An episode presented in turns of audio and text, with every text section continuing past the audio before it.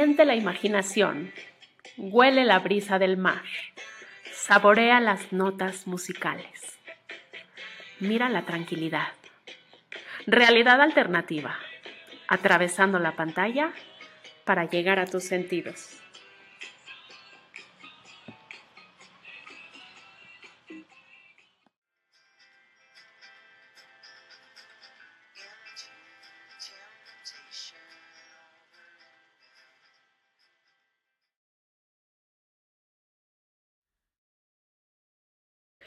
Antes de comenzar, quiero recordarte que Realidad Alternativa es un espacio único y diferente que crea comunidad. Es un espacio que nace del corazón, con la idea de ser inclusivos y solidarios con gente que vive con discapacidad auditiva, que nos han enseñado que se puede disfrutar de este espacio de muy distintas maneras.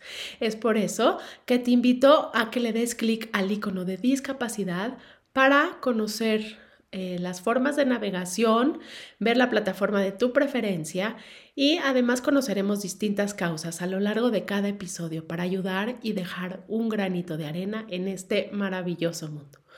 Así que da clic en el icono de discapacitados para ver todas las opciones de navegación, como te cuento, y ajusta la que más te acomode y te convenga. Si no lo has hecho, te pido que te suscribas gratuitamente en la página www.realidadalternativamx.com.mx y viaja conmigo cada semana a otro rincón de este maravilloso mundo. Y también suscríbete en la página de YouTube, ahí vas a ver mucho más contenido. Hola, qué gusto saludarte. Soy Yael Janselson y hoy vamos a hacer un viaje a una hermosa y tranquila ciudad europea, Berna, en Suiza. Así que respira, cierra los ojos, dame tu mano y déjate guiar. Comenzamos.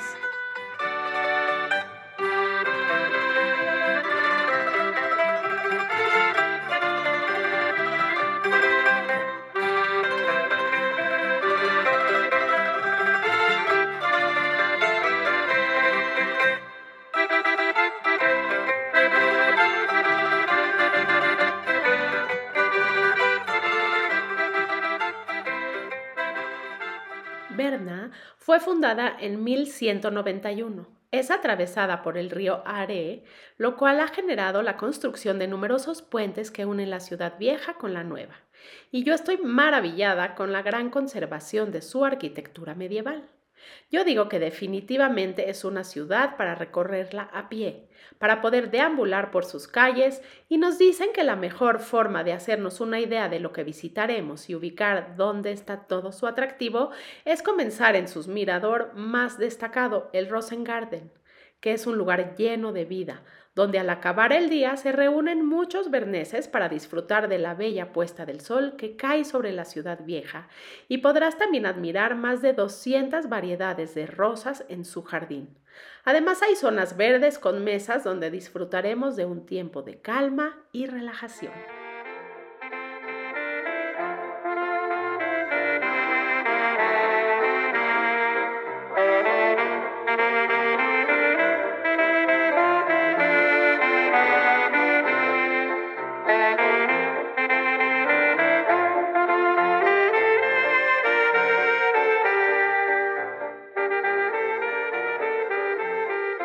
De ahí pasamos a la calle Kramgras, que es la principal calle del centro histórico y una de las cosas imprescindibles que ver en Berna. Es una gozada pasear a lo largo de esta amplia avenida con edificios centenarios y engalanada con banderas. Hay gran variedad de tiendas, cafeterías, así como bares, pequeñas salas de conciertos y teatros alternativos o de famosas marionetas para los niños. Y sigamos caminando y llegamos a uno de los barrios más cool y de moda de Berna. Es este barrio de Marzili, cafeterías, medio hipstercitas, terrazas, lugares alternativos, está padrísimo. Además, cuenta con la piscina más famosa de la capital, que tiene grandes zonas verdes y absolutamente gratuita, entonces mucha gente viene, porque tiene varias piscinas con trampolines y toboganes, incluso salida directa al río Are, donde si no hace mucho frío podemos nadar. ¿Sabías que Berna también es llamada la ciudad de las fuentes? Y esto se debe a sus 10 fuentes con esculturas variadas que están esparcidas por la ciudad vieja y en particular por su calle principal. La mayoría de ellas fueron construidas durante el Renacimiento. La temática de estas fuentes es bastante variada. Hay animales, hay figuras alegóricas, bíblicas, y aunque la más singular y me llamó la atención es la fuente del ogro, que come a los niños. ¡Qué miedo! Seguramente la usan para asustar y regañar a los niños, ¿no? En las afueras del centro podremos encontrarnos con más de 100 fuentes construidas entre los siglos XVII y XVIII. Ay, estoy realmente disfrutando el paseo por el casco histórico. Mira las fachadas de sus edificios y los bonitos soportales. Perderse por sus calles es ya en sí la mejor manera de conocer esta ciudad medieval. Y vemos de frente la Catedral de Berna, que es el edificio más alto de Suiza. También es la obra más importante realizada en gótico tardío del país que empezó a construirse en el año de 1421 aunque no se terminó hasta el 1893, qué barbaridad, muchísimo tiempo, cuando se completó la torre con una segunda mitad de estilo neogótico. Desde 1983 está inscrita como Patrimonio Cultural de la UNESCO junto con el casco antiguo de Berna. Después de una visita al interior de la catedral, te recomiendo subir a su torre para poder disfrutar de una vista increíble de la ciudad. También podremos ver sus nueve campanas, entre ellas la más grande de Suiza, con casi una tonelada de peso. Eso sí, tendremos que subir 344 escalones, así que uh, respiremos y agarremos fuerzas.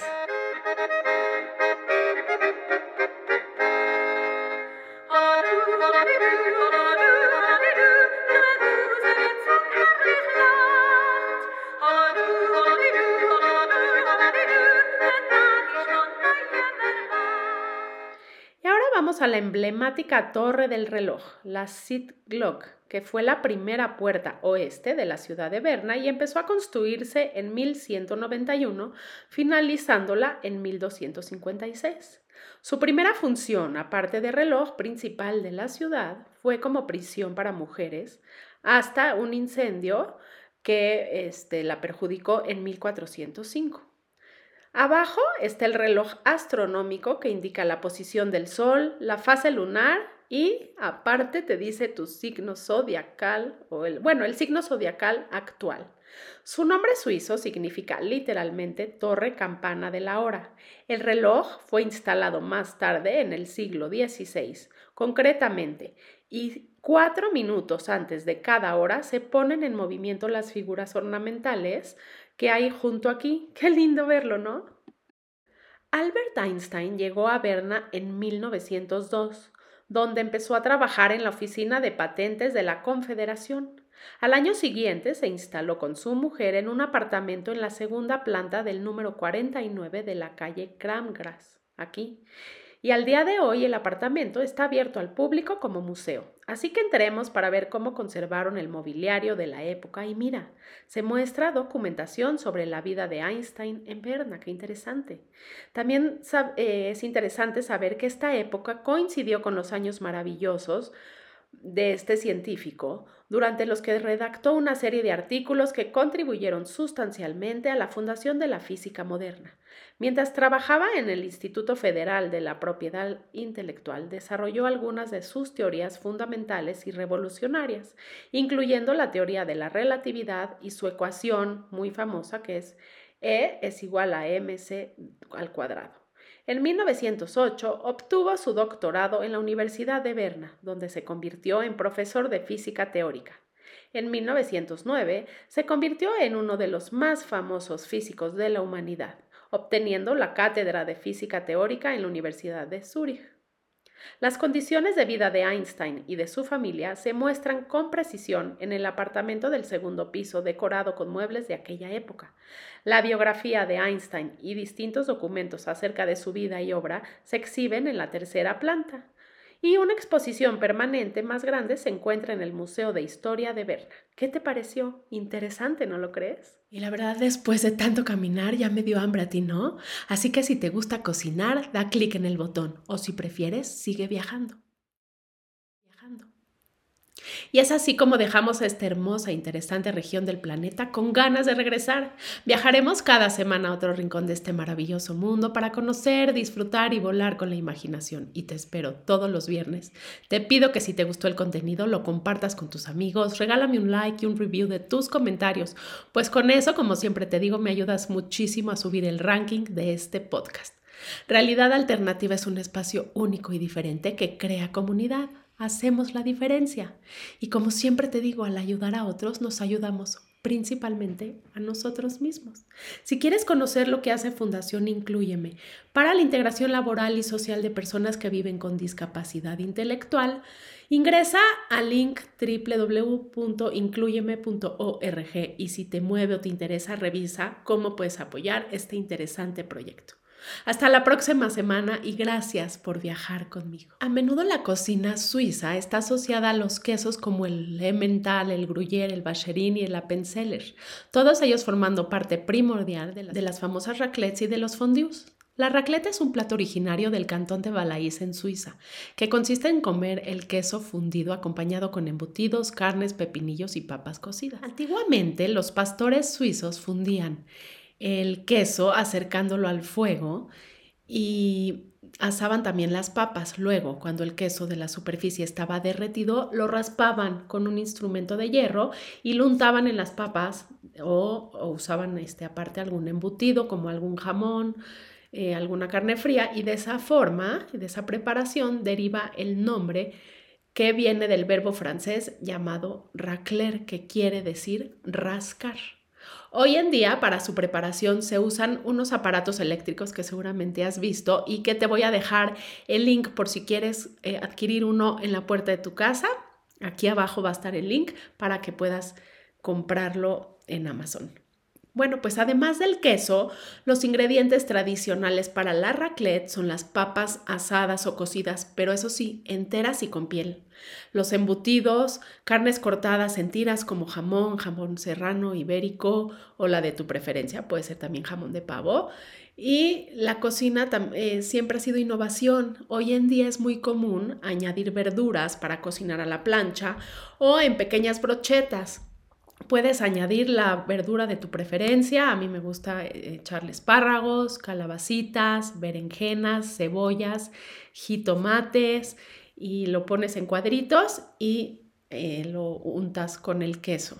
En Suiza el plato se acompaña con bebidas calientes para este frío que siempre hace aquí, como un buen té o con un vino blanco muy ligero.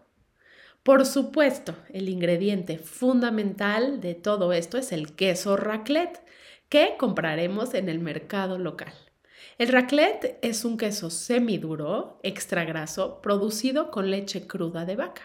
La leyenda cuenta que fue un viticultor llamado León quien inventó el plato una fría noche de invierno, aunque las fuentes pues ya sabes que siempre hay muchas teorías de dónde se origina algún platillo, eso lo hemos visto en cada episodio, nadie se pone de acuerdo, pero las fuentes escritas certifican esta costumbre ya en el siglo XVI. Si gustas, como te digo, comprar el aparato eléctrico, la racleta eléctrica, te dejo un link en la descripción del episodio en mi página de YouTube y aquí mismo con mi código de afiliado de Amazon vas a poder recibir esta eh, pues increíble herramienta en la puerta de tu casa con la comodidad y la rapidez característica de esta empresa y vas a poder disfrutar con tu familia, con tus amigos de esta deliciosa receta, sobre todo ahorita que, que hace frío y una noche de raclette siempre será bienvenida. Así que disfrútalo y aquí están los ingredientes.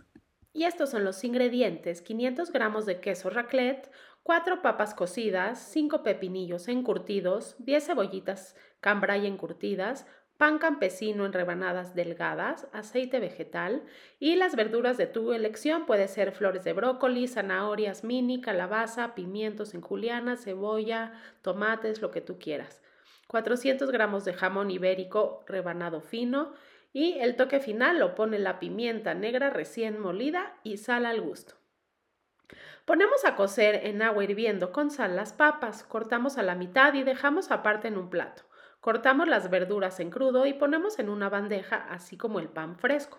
Vamos a usar un aparato especial que son dispositivos eléctricos rectangulares, cuadrados o redondos en los que se introducen pequeñas bandejas individuales donde se colocan porciones de queso. Engrasamos con muy poco aceite solo para que no se pegue. El calor producido en el interior funde el queso permitiendo que cada comensal vaya sirviéndose a su gusto sobre la marcha. Normalmente tienen una plancha, parrilla o piedra en la parte superior para cocinar otros alimentos como verduras o tostar el pan. Sirve como guarnición las verduras crudas, los pepinillos y cebollitas encurtidas y el jamón. Y al final pon la pimienta negra recién molida al gusto. Cada quien se sirve el queso en la verdura, pan o papa a su preferencia, lo cual lo convierte en una comida muy entretenida para compartir un rico momento en familia o con amigos. Y la verdad es que a los niños les fascina esta actividad, es muy divertida. A mí me gusta mucho agarrar la papa, un cachito de papa echarle unas verduritas, el queso encima derretido y un toque de pimienta. Mmm, delicioso. Comparte la foto de tu platillo en el Facebook de Realidad Alternativa o en los comentarios de la página para conocer tus opiniones y sugerencias. Y si no lo has hecho, suscríbete gratuitamente en la página www.realidadalternativamx.com.mx y viaja cada semana a otro rincón de este maravilloso mundo. También te invito a que seas parte del canal de YouTube donde puedes ver cada episodio y contenidos extras. Gracias por viajar conmigo, hasta la próxima semana y muy buen provecho.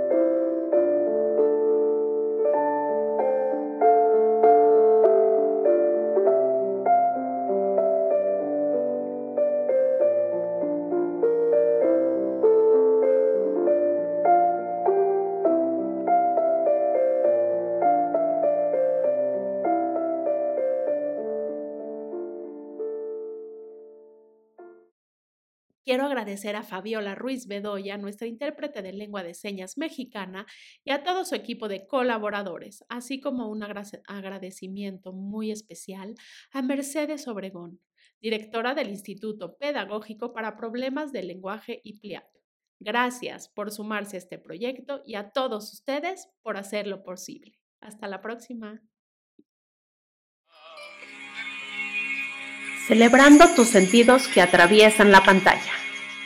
Realidad alternativa.